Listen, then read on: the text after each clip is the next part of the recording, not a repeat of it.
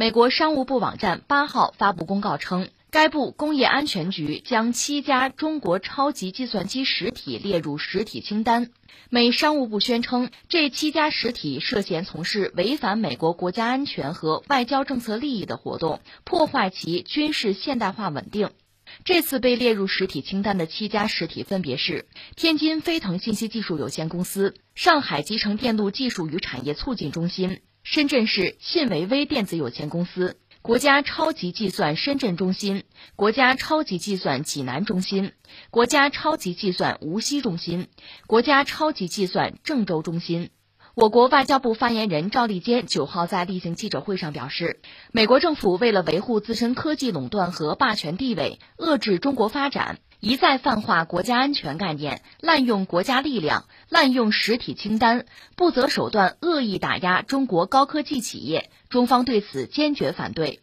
美国的遏制打压阻挡不了中国科技进步发展的步伐，只会更加坚定中国自主创新的决心和意志。针对美方的有关措施，中方将采取必要措施，坚决维护中国企业的合法权益。哎，这个事情我们样样说吧。一个是先说，美国这次是把七家中国超算实体列到他的那个实体名单，就打压吧，进行打压。中方也回应了。那你说为什么？凭什么？理由是什么呀？美国商务部长。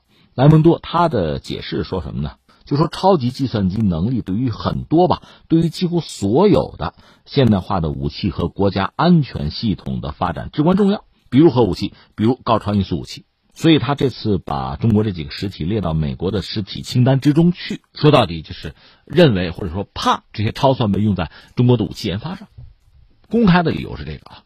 那你说这是不是一句实话呢？你也可以说是实话。美国的这种担忧是一贯的。我记得公开报道嘛，上个世纪八十年代初的时候，当时我们引进过美国的超算，就 IBM 的。当时国防科技大学，它那个实验室里就有一个就是特别大的一个所谓玻璃房子吧，里面就是 IBM 的一台大型机，而且当时美国向中国出口，就要求说我们不能碰，就是怕这个计算机被用于军事目的，所以二十四小时玻璃房子嘛，他们是要监控的，到这个地步。但是我们要搞我们的现代化呀，我们得有自己的计算机啊，特别是这种大型机、巨型机啊。所以我们是在一九八三年搞出了我们中国第一台一亿次的，当时就叫超级或者叫巨型计算机了，这就是银河了。当时是银河一啊，我们算进入超算领域。当然这个过程非常艰辛。超级计算机简称超算，这个美国当然一直是超算这个圈子里，这个领域里的算是一马当先的领导者吧。然后再就是日本。一九八零年代，日本在超算领域呢，算是有重大的进展或者叫突破吧，挑战美国权威啊。中国呢，在这些年这方面做的确实也不错，呃，而且这几年中国和美国在超级计算机就顶级的计算机啊，超算这个排行榜上，其实争夺是很剧烈。我拿到的最新的超算的排名就是二零二零二零二一，呃，这个阶段吧，排到第一的是日本的日本富岳，排到第二、第三。第五、第九的都是美国，美国占四席。至于中国方面呢，神威太湖之光排到第四，天河二号排到第六。另外，德国、意大利和沙特各有一台上榜。超算本身作用当然非常之大了，什么云计算啊、气候研究啊、机械科学啊，都可以使用它。凡是需要大量的运算的工作，都可以由超算来完成了。比如说像天气预报啊。这个化学或者分子模型的运算呢，什么天体物理模拟啊、汽车设计的模拟等等，都是可以。什么密码分析啊，这都是超算特别擅长的领域吧。当然，超算的运行是需要巨大的成本的，所以也不是谁都玩得起。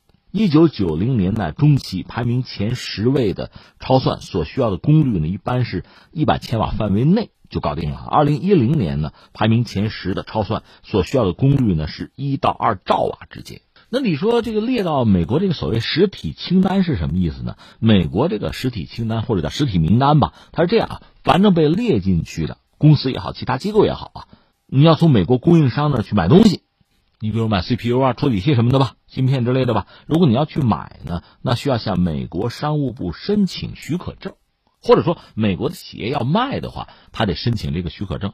就是说美国商务部批了，那你该怎么做怎么做。如果人家不批，这个生意就达不成，你就买不到，这就是俗称的卡脖子嘛。那美国这个实体清单制度当然早就有了，呃，我就给大家最近的几个数据，一个是二零一九年的十一月二十号，当时美国的商务部长呢就曾经表示说，就是那个罗斯嘛，他就说，呃，截止到就是一九年年底吧，十一月底吧，美国实体清单当时吧是有来自七十六个国家一千二百家公司就上他这个名单的啊。其中，华为包括它的附属公司就占了一百一十五家，就华为他们一家子就占了十分之一。二零一九年五月十五号，美国是首次把华为和他的附属公司加入到那个实体清单之中。在那之后呢，就一再的往里加中国企业吧，这是美国商务部干的吧？你看他自己网站官方是有公开的吧？比如六月二十二号新增了中科曙光、呃天津海光等等五家中国实体。八月十九号又增加了四十六家华为的附属公司，十月七号又增加像这个海康威视啊、大华股份、科大讯飞、旷视科技啊、商汤科技、依图科技等等二十八家中企。到二零二零年，在三月十七号，又新增两家中国企业，然后五月二十三号，是三十三家企业和机构又列进去，包括什么奇虎三六零啊、云从科技、云天力飞，甚至像这个哈尔滨工大。这工大是俩，一个是工程大学，一个是工业大学，这样一些高校也装进去了。去年七八月份又把三十五家中国企业装进去，然后十二月十八号又搞了一批，包括像这个中芯国际、什么大疆创新、北京理工大学、南京理工大学、南京航空航天大学、北航天津大学都装进去了。现在他那个黑名单里面大概涉及到中国的有三百家，三百家以上。你说这就是要卡脖子吗？对呀，对呀，这其实连阴谋都算不上了，明说了嘛。就美国不希望中国在高科技领域超越他嘛，所做的这一切目标很明确，甚至不加遮掩。哎，这两天美国的交通部长刚刚放话说，说不满意中国公民享受比美国人更好的基础建设。当然，这个态度看你怎么理解啊。如果你理解呢，就觉得中国人呃出行交通条件基础设施比较好，我美国人不如中国好，那你努力，你追上来，你超过去，这我们佩服。如果说你日子过得不好，你也不想让别人过好，这就很无耻了。当然这还不算什么，前两天美国国会两党吧推了一个对华法案，就是在四月八号吧，美国的参议院提出了一份。要求拜登政府采取与中国的战略竞争政策，以保护和促进美国重要利益和价值观。二百八十三页啊，重磅推出，就宣称美国要动用所有的战略经济外交工具，要抗衡中国。而且这是美国两党，这算找到共识了，在中共问题上找到共识了。本来斗的是很厉害的，对吧？呃，共和党、民主党在很多问题上都达不成一致。这个拜登上台之后推一点九万亿，然后这个两万多亿。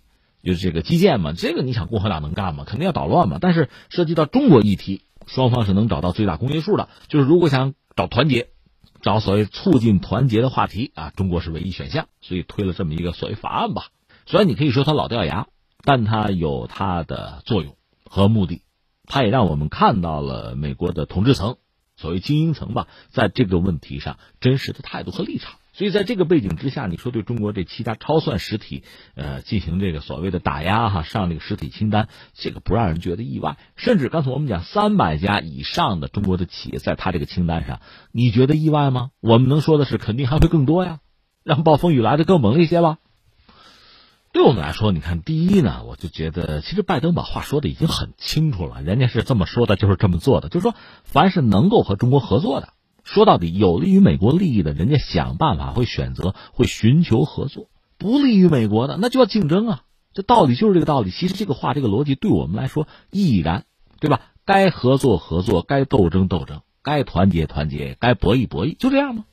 就拿卡脖子这事儿来说，他能卡得住你的，他肯定要卡呀。他卡不住，你比如稀土，那谁卡谁？你卡我，我卡你啊？他就不卡，他就寻求合作了吗？就是这么点事儿。其实看得很清楚，所以说，呃，丢掉幻想，不必或者说不可能再有什么幻想。你没有的，就是人家要卡的；你有了，人家自然就不卡了。我们这几十年历史也反复证明这一点，没什么好说。那第二，我还要说什么呢？其实也没有必要对我们之前走过的路哈去后悔啊，去埋怨啊，没必要，也没有意义。我最近这段时间确实在看中国这个半导体啊、计算机这个发展史，很艰辛。你看这个史上记载嘛，就在一九九四年，当时这个电脑嘛，对中国市场是个冲击。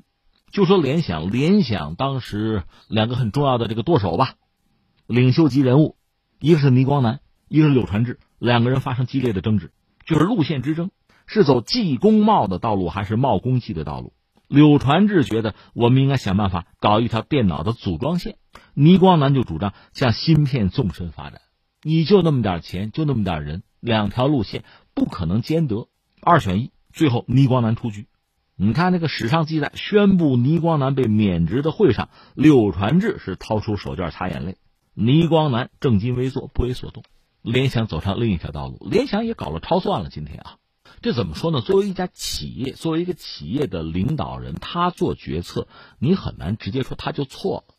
你说柳传志有什么错呢？他要搞组装线，他企业要挣钱要生存，而且联想今天也搞了超算，对吧？做的也不错啊。但是你从宏观上讲，谁做芯片呀？没人做芯片，做芯片意味着巨大的投入，而且很漫长的一个周期，你还不一定能做得成。是，当时国家那个阶段，就经济发展到那个阶段。短平快的挣钱生存下来，你不能说他有错，但是这个国家的长远利益怎么来考量？芯片到今天还是我们的短板，还被别人卡脖子，而且今天大量的现实、血的教训告诉我们，这个东西啊，只能掌握在自己手里，在别人手里放心不了啊！不但是我们，美国人也是这个样子吗？这要拉十九家全球最知名的这个相关企业、半导体企业，要共商大计，台积电在列啊。因为美国自身生产的芯片也有限，他也觉得不安全啊，他要把这个链条牢牢的掌握在自己手里，一个是让自己得意，另外还得让中国不得意，他必须得考虑这些东西。我们现在才把这个格局真正的看清楚，那也没什么废话了。以前两弹一星怎么搞出来的，现在芯片怎么搞就是了。和美国的关系就是这样嘛？你看啊，你占优的领域越多，他愿意跟你合作的领域就越多，就是那些嘛。你在哪一个领域没有优势，你被动，他必然要卡脖子，敌进我退，敌退我进，没有比这个更清晰、更简单的格局了。